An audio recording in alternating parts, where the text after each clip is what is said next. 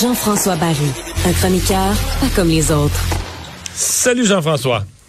Salut Mario. Alors, euh, le match d'hier, euh, quand moi je me suis couché, parce que j'étais encore un petit peu sur le décalage horaire de l'Europe, euh, les, les, le Lightning de Tampa Bay menait 3 à 1 et tout indiquait qu'il s'en allait vers la victoire. Oui, mais ça s'est pas terminé comme ça. Fallait hein? regarder jusqu'à la fin. Vraiment. Mais le problème, c'est, tu sais quoi? À mon avis, c'est que le Lightning a regardé jusqu'à la fin.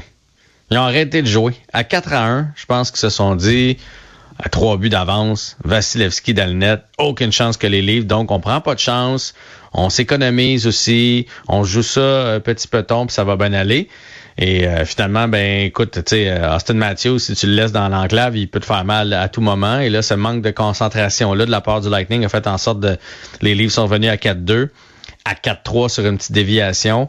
Je sais pas si tu as vu le quatrième but, mais Vasilevski était vraiment faible. Ouais, sur tir, le de la, tir, du, ouais, tir de, du poignet de la ligne bleue. Ouais, au moment où tu sais il fait ça, là, il se dresse lui pour être grand puis regarder à gauche puis à droite. Et pendant qu'il regardait d'un côté, la rondelle est arrivée de l'autre côté et finalement en prolongation. C'est comme si le Lightning n'a pas été capable de retrouver ses jambes. sais une fois que une fois qu'ils ont fait ah c'est gagné, on s'en va à Toronto. Même euh, même Félix Séguin, Patrick Lalime avait commencé à parler de que ça allait être 2-2 puis qu'on s'en allait à Toronto, que c'était mission accomplie quand même pour les Leafs d'avoir été chercher un match. T'sais, tout le monde, moi je regardais ça, je m'en même couché aussi puis là, hop, c'est revenu. Mais je me, euh, pour vrai, oui les Maple Leafs là, puis il y a bien du monde le matin qui aujourd'hui qui est en sens depuis ce matin, mais moi, je pensais vraiment que c'est le Lightning qui a perdu le match. les deux matchs à, Tampa Bay, le Lightning était meilleur que les Maple Leafs. Euh, mais on dirait qu'il manque de quoi cette année. Je ne sais pas s'ils sont fatigués. Mais il manque, il manque de gardiens. Mais moi, ils ont été quand même habitués d'avoir le meilleur gardien de la ligue. Puis là, il est ordinaire. Mais je voyais même des gens aujourd'hui qui publiaient des statistiques sur Twitter que c'est en termes de nombre de buts puis de taux d'arrêt et tout ça, Vasilevski est dans le pire de ce qu'on a vu tout gardien confondu depuis quelques années en série. Là. Il, ça va vraiment pas bien. Ses chiffres sont vraiment pas bons. Euh, c'est dur de gagner avec ça. Là. Ben, c'est impossible de gagner avec ça. mais c'est ça. C'est impossible. Puis en plus, tu sais qu'Edman n'est pas là. Chernak, ben Edman, il est là, mais tu vois qu'il y a quelque chose qui file pas avec lui. Chernak est pas là. Ils ont perdu beaucoup de profondeur. Je pense que Tampa Bay, tu sais, ça a été trois ans de suite, Mario, que les autres, ils jouent jusqu'à la fin. Là. Deux fois, ils l'ont gagné. Une fois, ils l'ont perdu dans la finale de la Coupe Stanley. C'est beaucoup de hockey. Ils ont l'air ils ont l'air usés. Ils ont pas l'air d'avoir le sentiment d'urgence.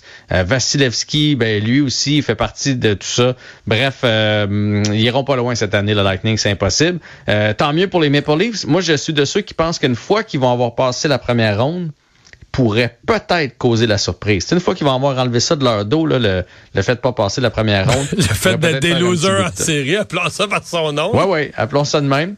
Mais euh, c'est ça. Fait que bref, euh, tant mieux pour les Maple Leafs. Mais moi, je trouve pas qu'ils ont si bien joué. J'ai l'impression qu'hier, si le Lightning tient le coup puis gagne ça 4-2 aujourd'hui, la majorité ont un discours complètement différent. Mais là, soudainement, les Leafs ont joué une troisième période endiablée. Non, mais tu t'enlèves le crédit aux Leafs, mais ils se sont quand même battus. Là. Ils ont pas abandonné. Eux n'ont pas abandonné à 4-1. Là. Euh, ils ont, continué à travailler. Je suis pas. Moi, je suis pas d'accord avec ça. Ben, la preuve, c'est que tu es allé te coucher. Et pour vrai, les huit, les huit premières minutes de la troisième, ça dit zéro que les Maple Leafs vont revenir. Ça dit vraiment comme, regarde, on, dirait qu'ils se disent, on va jouer à troisième, là, puis, euh, puis là, tu sais, un revirement plate. Euh, Austin Matthews qui se retrouve devant le filet tout seul, il fait 4-2. Bon. Jusque-là, ça va. Après ça, un lancer de la pointe, Matthews qui passe par-ci par-là, il a fait dévier parfaitement dans le filet 4-3. Là, tu as senti à ce moment-là que oui, les Leafs revenaient. Mais je te dis, là, sont pas sortis comme des enragés en début de troisième période. Là. Les cinq premières minutes de la troisième, c'est du hockey en dormant au possible. Fait que oui, après ça, le Lightning leur a laissé croire qu'il y avait une chance.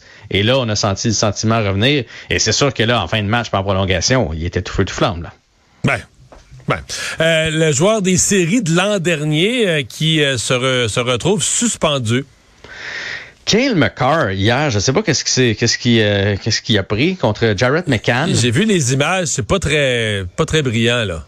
Non, puis lui, c'est pas un gars qui a l'habitude de faire ça. C'est un gars hyper talentueux, le, meilleur défenseur de la ligue. Donc, il y a un lancé, la rondelle s'en va dans le coin, et finalement, la rondelle comme fait le tour, mais McCann est là, lui est allé pour la rondelle. mais dans l'autre coin, là, il, il, il, plus de rondelle. la rondelle n'a pas rattrapé, il a pas réussi à rattraper la rondelle. Donc, tu sais, elle, fait le rond, là, puis elle suit, elle s'en va vers la, vers la pointe, et il s'en va donner une mise en échec, mais comme si la rondelle était là, une mise en échec quand même assez solide. Sur le coup, les arbitres ont donné un 5 minutes. Après ça, on s'est ravisé parce que il y avait pas coup à la tête, qu'il n'y avait pas matière. C'est juste que McCann s'est vraiment effondré dans, dans la bande. Donc, on lui a donné seulement un deux minutes à Kale McCarr.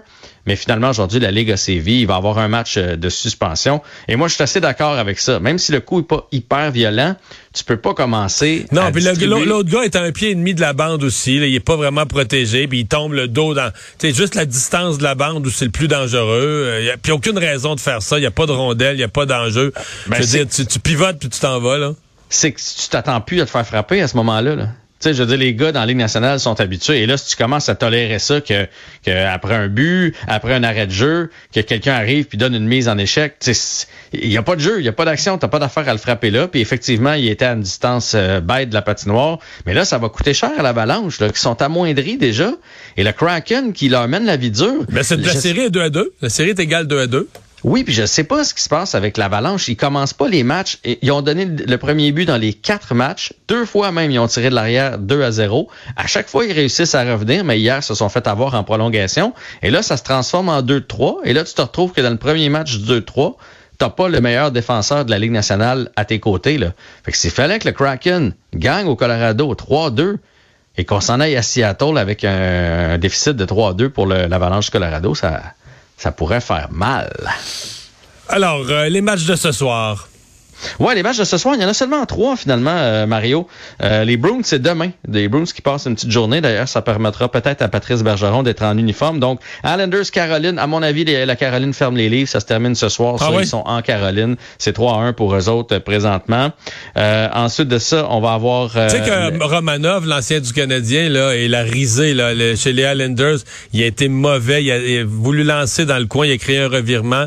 Il a risé ses réseaux sociaux. Puis les gens... Je sais pas s'il va pouvoir rester avec les Highlanders sans être pris en grippe par les partisans. Là. Ah ouais, hein, j'avais pas vu passer ça. Mais oui, effectivement, il est pas tellement bon depuis le, début. On s'en Dans le dernier match, là, il a donné un but critique. Il a voulu vers juste ce qu'on appelle domper la rondelle dans le mhm. fond de la zone. Là.